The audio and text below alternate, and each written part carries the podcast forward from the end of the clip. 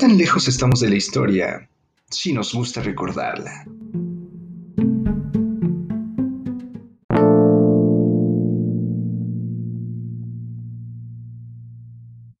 México 68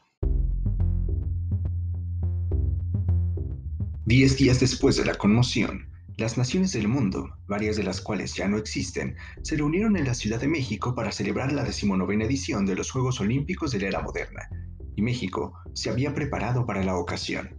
Aún a pesar de las protestas estudiantiles o incluso de que el propio presidente Gustavo Díaz Ordaz no apoyaba del todo la realización de los Juegos por considerarlos muy costosos, en los últimos años se había terminado de levantar el Palacio de los Deportes, de un estilo muy moderno, con un diseño de vanguardia en la estructura de cobre que forma el techo, obra del arquitecto español Félix Candela, y que hasta la fecha es un foro emblemático de la ciudad.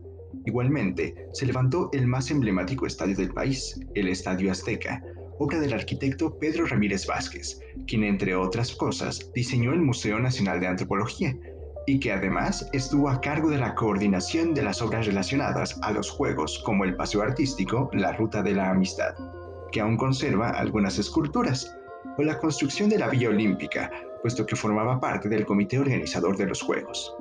También, un año antes, se había iniciado la construcción de la primera línea del metro entre Chapultepec y Zaragoza, aunque sería inaugurada al año siguiente de los Juegos. Y durante toda la década, Mario Pani se dedicó a diseñar por toda la ciudad dándole un semblante mucho más moderno. Aunque muchos países tuvieran relativa información del 2 de octubre, y algunos diarios en México lo reportaron, más allá de la capital la conmoción se disipaba con el inicio de la justa deportiva, y siendo que muchos atletas eran jóvenes universitarios o de bachillerato, varias veces se les impidió participar en las protestas y mítines del movimiento estudiantil. Otros se dedicaron a entrenar e incluso hubo quienes poco pudieron decir, pues eran apenas niñas, el grupo de gimnastas mexicanas eran las más jóvenes de la delegación con 14 años. A pesar de eso, las protestas no se hicieron esperar, y dado que los Juegos también han sido un foro de protesta a lo largo de la historia, se notó que no todo mundo había olvidado la masacre ocurrida en Tlatelolco.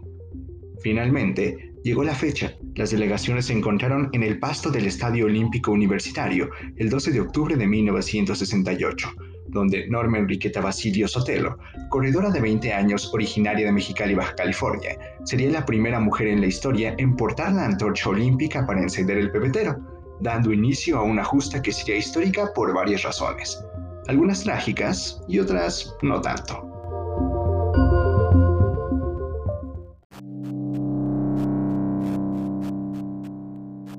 Un año antes, durante la tercera etapa del Tour de Francia, el ciclista inglés Thomas Simpson comenzó a flaquear mientras pedaleaba por una de las cumbres. Tuvo que dejar que un gran grupo lo rebasara. Tras unos kilómetros más de ruta, cayó de la bicicleta directamente contra el piso. Jamás la soltó, que ayudaron a levantarse de nuevo para volver a caer, pero esta vez definitivamente.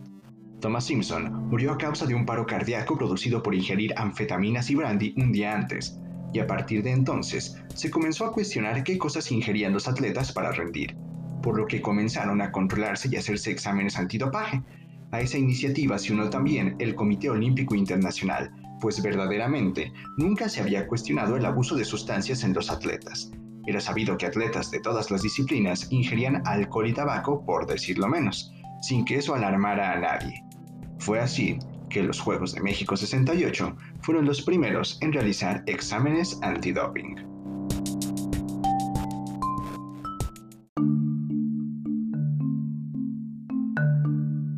Otra de esas interesantes primeras veces está relacionada con el atletismo. En cada edición se rompen marcas, cada vez somos más rápidos, más fuertes, pero en esta ocasión fue algo excepcional. En el salto de altura lo que importa es saltar la valla, sin tocarla, no importa si te tiras de frente o si corres de lado y luego saltas o si das enormes zancadas. Si libras la barra, ganas. Así que la técnica lo es todo. Y durante décadas, los atletas practicaron toda clase de formas para saltar cada vez más arriba, hasta los 2 metros 45 actuales. Pero en México 68 se volvería famoso el salto que se practica actualmente, dándole espalda a la vara, y quien le daría fama sería Dick Fosbury, un norteamericano de 21 años proveniente de la Universidad de Oregon que era muy controvertido por su peculiar forma de ejecutar el salto. llegó a ser motivo de burlas y básicamente se temía que quedara en ridículo en semejante escenario. Sin embargo, el día de la prueba llegó. Era el turno de Fosbury. Realizó una carrera corta, se hizo de costado y saltó dando la espalda al listón, y al mismo tiempo que libraba la valla, impuso un nuevo récord de 2 metros con 24 centímetros y obtuvo así la medalla de oro. Con el tiempo, se popularizó el salto Fosbury, ganó muchos adeptos y es considerada la técnica más adecuada para realizar el salto de altura, tanto así que sigue vigente hasta la actualidad.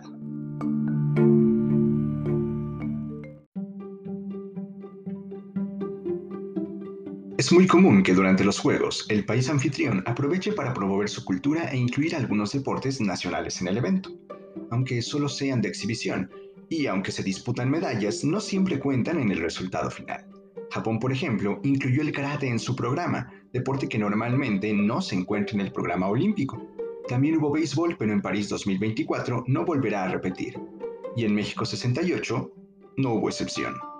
Dentro de estos deportes de exhibición se encontraban los juegos de pelota vasca, o lo que en México conocemos como frontón, que en realidad es el nombre del muro y cancha donde se juega. Se compitió en varias modalidades, frontenis, donde se usa raqueta y una pelota de tenis, pelota mano, que es el tradicional juego callejero, y otras referentes al objeto con que se golpea la pelota, paleta cuero, paleta goma y cesta punta, que son las formas originales de la pelota vasca. Y en México es un deporte ampliamente practicado y antiguo, que se remonta a los tiempos del virreinato, introducido por los inmigrantes vascos y valencianos que llegaron durante los siglos XVII y XVIII y que se popularizó por ser fácil de practicar, ya que solo se necesita una pelota y un muro. Durante el siglo XIX, su arraigo ya era total, pues a pesar de la expulsión de españoles tras la independencia, se establecieron frontones oficiales. En la actualidad, muchos centros deportivos, escuelas e incluso camellones cuentan con un muro de frontón.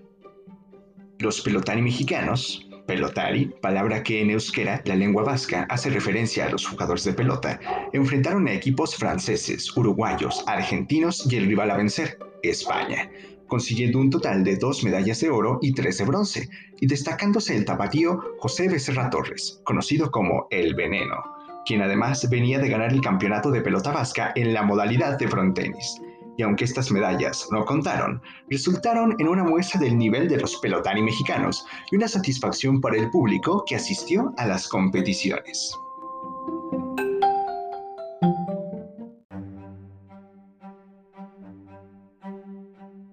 México no es particularmente una potencia deportiva.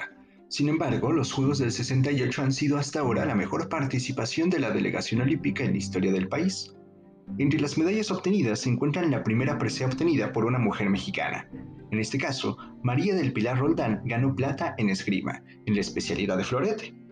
El domingo 20 de octubre de 1968, en la sala de armas Fernando Montes de Oca, se disputaban las rondas finales de esgrima en la rama femenil, donde las competidoras tendrían que disputar cinco duelos para conseguir la mayor cantidad de puntos. Tras dos horas de combate, María del Pilar contaba con dos derrotas y dos victorias, y se enfrentaría en la ronda final a la sueca Kerstin Paul. Apenas inició el combate, los 3.000 asistentes jubilosos guardaron silencio, y las estocadas saltaron. Muy pronto, la sueca comenzó a ganar ventaja, sin embargo la mexicana consiguió remontar por una estocada al final de la ronda, con lo que María del Pilar quedó empatada en puntos con la esgrimista húngara Ildiko Reito, por lo que se tuvo que hacer un minucioso conteo de las estocadas para definir quién ganaría la plata, siendo María del Pilar la ganadora por dos golpes.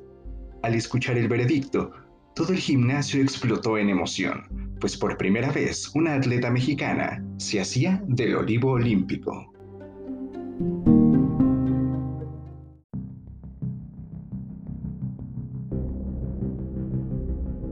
Una de las disciplinas reinas de los Juegos Olímpicos desde su primera edición en la era moderna ha sido la gimnasia, la fortaleza y la belleza en una misma disciplina. En esa época, las grandes atletas no provenían de las universidades norteamericanas, sino de las estrictas academias de la Unión Soviética y sus países satélites, como la checa Vera Kaslavska, quien dominó varias pruebas y se llevó seis medallas, entre ellas cuatro de oro. Pero en la rama varonil, los soviéticos pronto encontraron rivales dignos que desafiaban como ellos las leyes de la física. los japoneses. Akinori Nakayama y Sawao Kato dieron cátedra del poderío que Japón había alcanzado en la gimnasia y también como una nación agotada volvía poco a poco a encontrarse en plenitud. El duelo contra los soviéticos fue feroz. La limpieza en los saltos, las rutinas, las acrobacias. No había cosa que lograra un rojo y un japonés no pudiera replicar. Pero en las barras se dio el giro. Nakayama y Kato podían conseguir lo que ninguno, y los oros fueron para los japoneses en la prueba por equipos. Akinori Nakayama también arrasó en las pruebas individuales, llevándose cuatro medallas de oro y una de plata, donde conmovió al público y se llevó las palmas por su rutina en la prueba de anillos. Sawao, por su parte, se llevó una medalla de oro en la prueba de piso y una de bronce en la misma prueba de anillos. Se trataba de su primera participación olímpica. Después de eso, siguió ganando campeonatos mundiales y se convirtió en uno de los mayores campeones de gimnasia en la historia de Japón. Y el público lo pudo ver florecer en México 68.